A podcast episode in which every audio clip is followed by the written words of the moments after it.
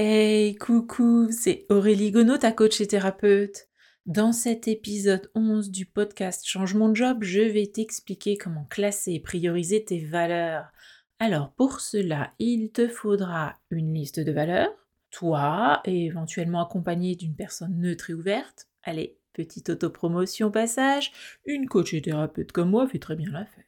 Il te faudra également une heure de temps devant toi pendant laquelle tu es totalement disponible, de quoi noter. Et dernier point que tu vas particulièrement adorer si tu es hyper penseur, un endroit au calme propice à la réflexion. Bon, pour la liste de valeurs, si tu ne l'as pas déjà établie, je t'invite à écouter l'épisode 10 du podcast Change mon job. Tu y trouveras deux exercices simples mais puissants pour déterminer tes valeurs. Allez, je t'en fais un petit résumé ici. Premier exercice, tu détermines ce que tu aimes faire ou qui semble important dans ta vie pro, perso et dans le domaine relationnel. Tu en extrais tes croyances profondes, celles qui viennent de l'intérieur, qui te motivent et te poussent à agir.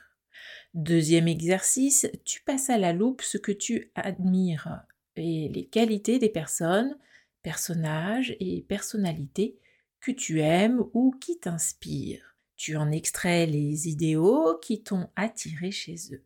Pour plus de détails, va vite écouter l'épisode 10 du podcast Change mon job. Ah oui, au fait, Change mon job est le podcast qui t'accompagne à passer le cap de ta transformation professionnelle. Donc, tu as la liste de tes valeurs qui t'a permis de prendre conscience de tes critères fondamentaux pour agir, te motiver, choisir et te sentir à ta place. La première chose à faire, c'est de contextualiser le classement de tes valeurs, c'est-à-dire définir le domaine dans lequel tu veux établir ton échelle de valeurs. Pourquoi? Eh bien, tout simplement parce que l'ordre d'importance de tes valeurs varie en fonction du domaine dans lequel elles sont sollicitées. Allez, pour l'exemple, on va choisir à la grande surprise générale le domaine du travail. La deuxième chose à faire, c'est de classer par ordre d'importance tes valeurs de ta liste en pensant à ce qui est important pour toi dans le domaine du travail, puisque c'est notre exemple. En 1, la valeur la plus élevée hiérarchiquement. Celle non négociable et qui te fera mettre un terme à ton contrat si elle n'est pas respectée. Un exemple tiré de mon expérience? C'est parti. Imagine-moi épuisé physiquement et moralement au point de ne pas pouvoir tenir une conversation normale plus de 10 à 20 minutes et où le moindre déplacement physique me demande un gros effort. Eh bien, c'est dans cet état que j'ai accepté de me rendre à un rendez-vous avec mes responsables hiérarchiques et fonctionnels pour faire le point sur mes difficultés. Eh bien, ce rendez-vous était en réalité un recadrage qui a tourné à l'inquisition avec des accusations infondées et une conversation qui prenait la tournure d'un match de boxe. Autant dire que mon mode survie s'est suractivé et que je me suis littéralement enfui de la pièce. Merci mon inconscient. Clairement, des valeurs profondes ont été bafouées, en particulier la sincérité, puisque pour me faire venir à cette réunion, ces responsables m'ont fait croire qu'ils voulaient m'aider. Et pour moi, la sincérité est la base de la confiance et d'un travail d'équipe efficace. Du coup, quelques mois plus tard, j'ai quitté mon job. Donc, une fois que tu as établi l'ordre d'importance de tes valeurs, tu réécris ta liste en mettant en premier la valeur la plus élevée. Maintenant, tu vas faire un match 2 à 2 entre toutes les valeurs. Voilà comment procéder. Tu prends la valeur A et la valeur B et tu te demandes, dans le domaine choisi, qu'est-ce qui est le plus important aujourd'hui? La valeur A ou la valeur B? Imaginons que c'est la valeur B qui remporte le match. Tu accordes un point à la valeur B. Moi, je trace un bâton à côté de la valeur concernée. Comme ça, cela me permet de comptabiliser les points. Et tu continues comme ça jusqu'en bas de ta liste. Match entre les valeurs A et C, puis A et D, et ainsi de suite, en accordant un point à chaque valeur qui remporte le match. Résultat, tu as comparé la valeur A à toutes les autres. Maintenant, tu recommences avec la valeur B. B contre A étant déjà fait, tu passes directement au match euh, valeur B versus valeur C. Laquelle est la plus importante ou la plus essentielle dans le domaine choisi? Et hop, un point à la valeur qui gagne. Et ainsi de suite jusqu'en bas de la liste. Et hop, c'est le tour de la valeur C. Quelle est la valeur la plus importante dans le domaine choisi, la valeur C ou la valeur A?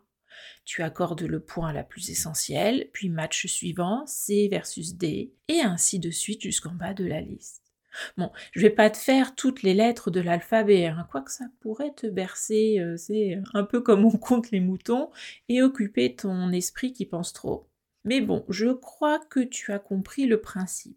Je résume, tu fais des matchs de valeur 2 à 2, tu accordes un point à chaque valeur qui remporte le match. Une fois que tu as fait ça, tu comptes les points pour chaque valeur, ce qui va te donner un nouveau classement. Et hop, tu réécris ta liste de valeurs en mettant en premier la valeur qui a eu le plus de points.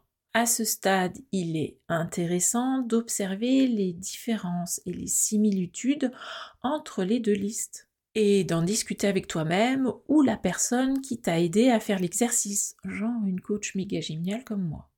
Cela t'aide à conscientiser l'importance inconsciente de tes valeurs. Bien, à présent, tu reprends la deuxième liste de tes valeurs que tu viens de prioriser. Pour chacune d'entre elles, demande-toi si tu fais quelque chose pour les satisfaire. Et là, ça peut piquer un peu. Personnellement, quand j'ai fait l'exercice il y a quelques années, je me suis rendu compte que la créativité la valeur numéro 1 à l'époque n'était quasiment pas satisfaite. Du coup, je comprenais mieux cette espèce de mal-être et d'ennui que je ressentais au quotidien dans mon travail et à la maison. J'ai donc cherché trois actions simples à mettre en place pour la nourrir. Dans mon job, cela a été la création d'un outil qui allait permettre de simplifier le travail de nos clients et la création de jeux sérieux pour dynamiser les formations que je donnais. À la maison, je me suis libérée du temps pour me remettre à la couture. Donc, je te conseille de faire un tableau avec deux colonnes. Dans la première colonne, tu indiques tes valeurs d'aujourd'hui hiérarchisées, qui correspondent à la deuxième liste de valeurs que tu as établie précédemment. Dans la colonne numéro 2, tu écris une à trois actions simples à mettre en place pour satisfaire chaque valeur. Pour t'aider, tu peux compléter la phrase suivante je satisfais ma valeur hum, hum, chaque fois que je Pour chaque action, tu définis une date de mise en œuvre et enfin, tu agis. Si tu as besoin d'une aide supplémentaire pour euh, préciser, prioriser tes valeurs ou t'aligner à elles, sache que je peux t'accompagner. Pour cela, je t'invite à me contacter par mail ou par téléphone. Mon agenda et mes coordonnées sont sur mon site internet www.aureligono.com contact. Ça s'écrit www.aureligeauneau.com contact. Bien, résumons comment prioriser ces valeurs. Mon conseil, contextualiser la hiérarchisation de valeurs en choisissant un sujet ou un domaine de vie. L'étape 1 consiste à classer par ordre d'importance les valeurs de ta liste en pensant à ce qui est important pour toi dans le domaine choisi. La première valeur est la plus élevée hiérarchiquement. L'étape 2 consiste à faire des matchs 2 à 2 entre toutes les valeurs et d'accorder un point à chaque valeur qui remporte le match. À la fin du tournoi, les valeurs sont à nouveau classées en mettant en premier la valeur qui a le plus de points. À ce stade, conscientise l'importance inconsciente de tes valeurs en observant les différences et les similitudes entre les deux listes. L'étape 3, quant à elle, consiste à définir une à trois actions pour satisfaire chaque valeur de la liste établie lors de la deuxième étape. Et bien sûr, se mettre en action. Pour conclure, je souhaite revenir sur l'intérêt de définir ces valeurs. Comme l'explique Robert Dilst, c'est l'une des sources primaires de la motivation. Quand tu reconnais et vis en accord avec tes valeurs, tu ressens de la satisfaction, de l'harmonie, où tu te sens en lien avec toi-même. Donc le fait de définir tes valeurs et euh, de les nourrir, que ce soit dans le domaine pro, perso ou relationnel, te permet de trouver ta juste place au travail, dans tes études et à la maison. Si tu as des questions, si tu souhaites que j'aborde un sujet en particulier ou me partager ton expérience, franchement j'aurais plaisir à échanger avec toi. J'ai hâte de te connaître plus et d'adapter le contenu de ce podcast pour que tu puisses y trouver informations utiles, aide et inspiration. Tu peux me contacter par mail à aureligono.outlook.fr. Ça s'écrit A-U-R-E-L-I-E-G-A-U-N-E-A-U outlook.fr. Ah oui, toutes les informations et retranscriptions de cet épisode sont sur le blog www.changemonjob.com slash podcast. Et si cet épisode t'a plu et que tu penses qu'il peut aider quelqu'un que tu connais, partage-le lui. Changement de job est le podcast où les personnes qui pensent à changer de job ou qui sont déjà en train de l'expérimenter trouveront une foule d'informations et d'inspirations pour y voir plus clair et à garder la motivation. La semaine prochaine, je t'invite à venir écouter l'épisode 12 qui paraîtra lundi, lors du rendez-vous qu'on a la semaine prochaine pour le 12e épisode du podcast Change mon job. Je t'expliquerai comment s'est passé mon bilan de compétences et comment je l'ai vécu. D'ici là, je te dis ose la transformation professionnelle pour trouver ta juste place au travail mais aussi à la maison.